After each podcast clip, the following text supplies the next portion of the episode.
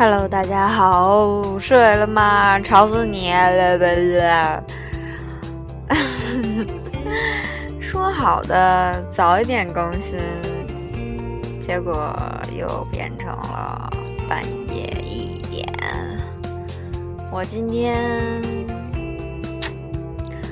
先读你们想听的东西吧，读完了再说。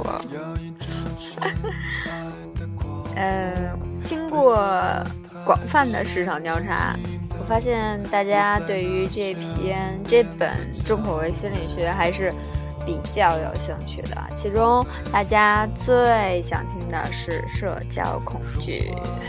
我开始觉得社交恐惧没什么吧，然后之前读了才发现，原来我也有社交恐惧。那么正在收听的，你现在来听一听吧，你有没有呢？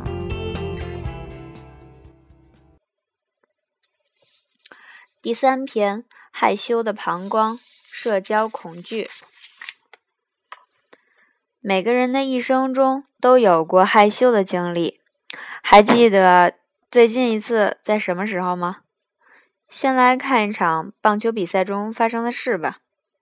场边指导席上的安西教练神经紧张，脸上的每一块肌肉都紧紧的绷着，双眼密切注视着萨克斯这个棒球全明星比赛中的守垒员接下来的动作。萨克斯轻松的守住了一个地滚球，然后起身打算抛一个高球给离他十二米远的一个垒上的队友 A。但是球在抛出去之后，从距 A 头顶很高偏的位置呼啸而过，这是一个不可思议的错误，即使在二流棒球队的全明星赛中也是罕见的。但是此刻安西教练并不意外，他看在眼里，痛在心里，因为萨克斯犯此类的错误已经不是两三次了。说完，又给老子砸了。镜头从赛场中切出，转向一出演唱会现场。为了这场演唱会，已经准备了许久的著名歌手卡利西蒙是今天的主角。幕布拉开，一场音乐盛宴就要开始。开始，开始，开！咦，没人呢？场下观众开始起哄：“啊啊，怎么还不出来啊？出来啦！”此时，躲在舞台后面的卡莉正在工作人员狐疑和不解的目光中痛苦的嚎啕大哭。为什么呢？卡莉原本以为自己可以做到的，但打从着手准备演唱会那一天起，他的心中就隐隐担心着一件事，并且在此刻已经变成了噩梦般的事实。他恐惧表演到无法登台。看到这两位在众。人面前的表现，你是不是觉得自己的害羞不值一提了？训练有素的运动员不能投出好球，经验丰富的表演者害怕登上舞台，这似乎与我们通常认为的害羞概念不相符。那又是为什么呢？再接着往下看，有的女士死都不愿意自己出去逛街，因为总觉得这样自己好像暴露在所有人的目光下。浑身不自在，焦虑不安。有的男性在公众卫生间小便时，一定要等到旁边没人，或者到一个单独的小隔间，否则便尿不出来。他们有着害羞的膀胱。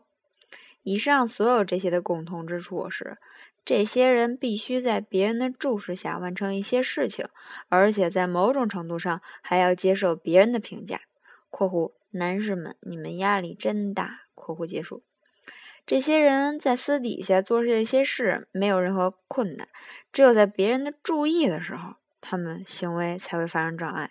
这就是传说中的社交恐惧症。最常见的恐惧对象是在公众场所说话，包括与他人进行简单的对话，还有害怕约会、害怕拥挤的公共休息室，甚至害怕在他人面前写字等等。普通群体中有高达百分之十三点三的人在一生中会有某种程度上的社交恐惧症。使得社交恐惧症成为一种最常见的心理障碍。他们通常更眷顾那些教育程度不高、单身和经济收入低的人们。男女患该病的比例基本持平，一点四比一。害羞和社交恐惧症的区别到此一目了然。你哪有人家那么害羞啊？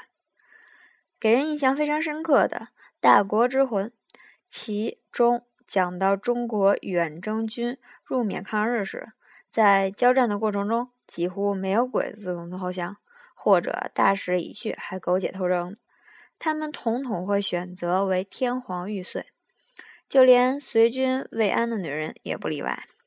大家琢磨琢磨，他们这种想法到底是怎么回事？宁为玉碎，不为瓦全。来看看日本社交恐惧症的情况，就知道了。在日本，患社交恐惧症的人害怕直视别人的眼睛，而且担心他们的某些个人特征，比如脸红、口吃、体味。被别人指责，因此患病者的焦虑更多的集中在可能会冒犯别人或使别人不安，而不是自己感到尴尬或者难堪。下面开始讲案例：某个村里啊，有个男孩叫小强，在他十五岁的时候，第一次显示出了社交恐惧症的征兆，他拒绝与任何同伴接触。小强后来大概花了七年的时间，才勉强修完大学课程。主要原因是他拒绝考试，尤其是口语考试。大学毕业并获得工程学学位，做六个月的工程师辞职后之后，他开始完全拒绝家庭之外所有社会交往，因为无论是在公开场合还是与权威人士接触，病症都会立刻在他身上显现，脸红、颤抖。冒汗、口干、心悸。如今已经二十八岁的小强，算是彻底落家生根了。从这个例子中可以看得出，社交恐惧症并不像大家认为的只是人际关系问题那么简单。社交恐惧症会严重影响患者的工作和生活。如果不接受治疗的话，它将会成为一种慢性的、终生的疾病，几乎没有改善或者恢复的可能。患有社交恐惧症的个体比不患该病的个体更容易患有单向情感障碍（情感障碍）（括弧就是抑制、抑郁或者狂躁）（括弧结束）。此外，社交恐惧症患者也容易有自杀的念头。个中利害，真是谁患谁知道。追寻。社交恐惧症的根源，那真是好多好多。首先，还得从漫长的人类演变源头说起。话说，在远古时期，人们靠打猎为生，在与野兽、生物和某些危险环境打交道的过程中，慢慢的对它产生了恐惧。与此同时，也相应的产生了对于愤怒、批评和拒绝别人的人的恐惧。而人类的愤怒通常就体现在表情上。在生活中，人们会接触到各种不同的表情，来自迎面走来的路人的、与你交谈的熟人的等等。正常人啊，一般会容易记住赞许的表情，而社交恐惧症患者则容易记住批评的。所以，同样是到街上走了一圈，正常人不会有太大的收获。而社交恐惧症患者呢，则带来回了带回来了无限的来自陌生人的批评、愤怒等等，尽管大多是他们自认为的。为什么人类这种害怕愤怒表情的倾向被从远古遗传下来呢？实际上，这就是一种大自然物竞天择、优胜劣汰的体现。你想啊。看到对方，不论是兽也好，人也好，妖也好，他们凶相毕露时，你都够害怕。愤怒表情的人早就溜之大吉了，或者干脆就地装死。唯独你对这个不感冒，还傻傻的杵在原地，深情对望，不插你插谁呀？因此，会躲避愤怒表情的。人呢，可能就更好的生存了下来，从而将这种基因一代一代的传了下去。这样在人类所有的种族中，就有了倾向于躲避那些侵略性强的和享有社会特权的群体的这种特征。于是，过度躲避和敏感的下场，就是可能患上恼人的社交恐惧症。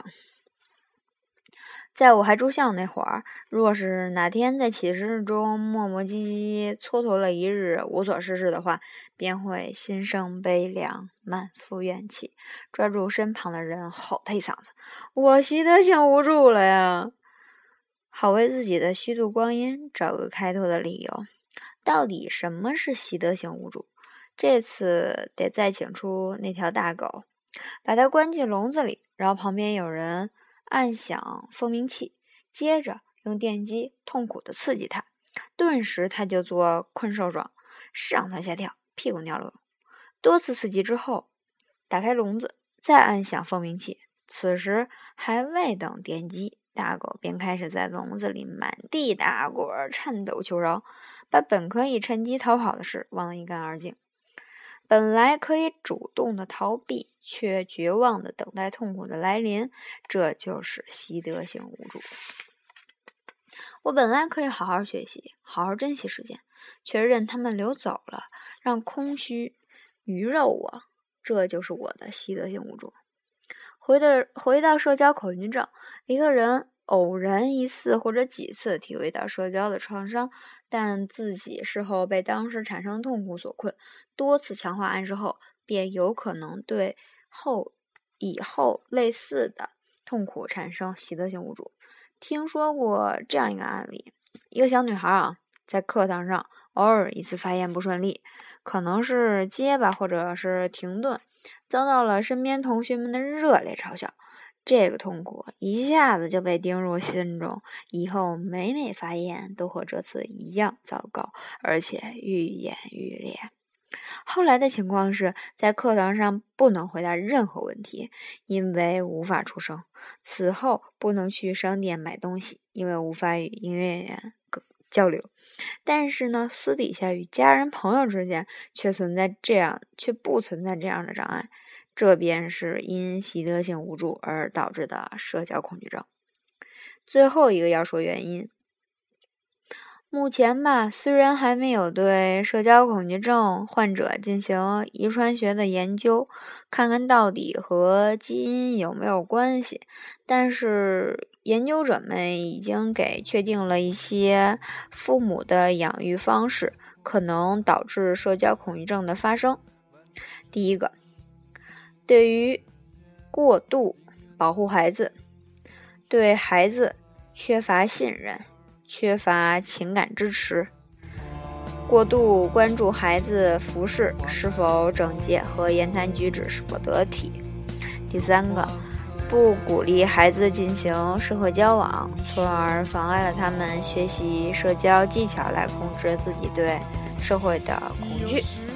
关于治疗呢？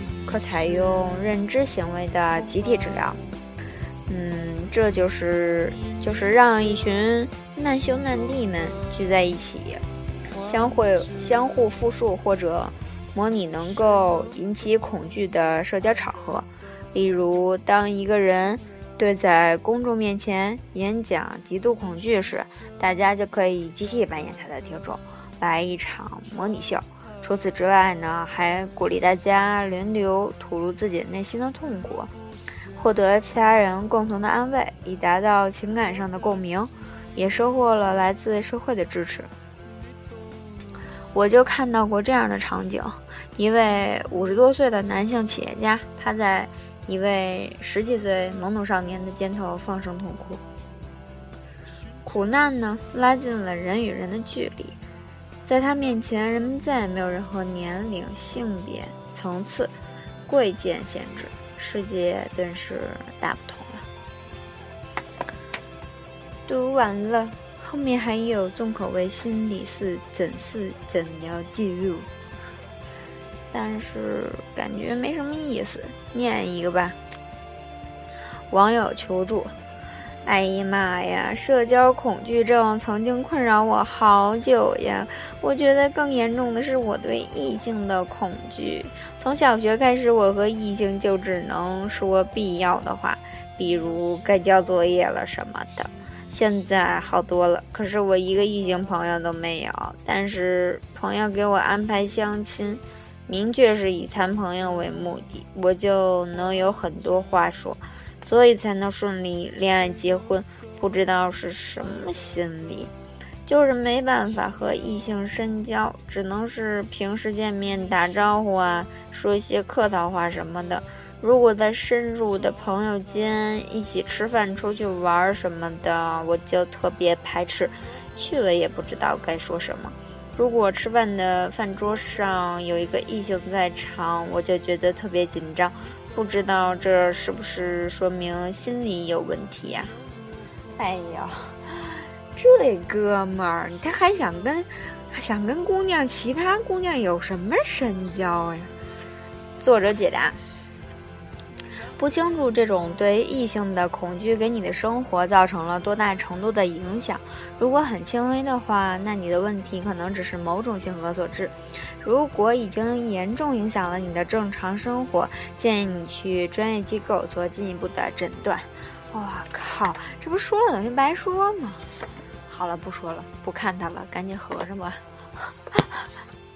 但愿之后读的会比较有意思吧。比如说，有的人想看什么恋童癖是吗？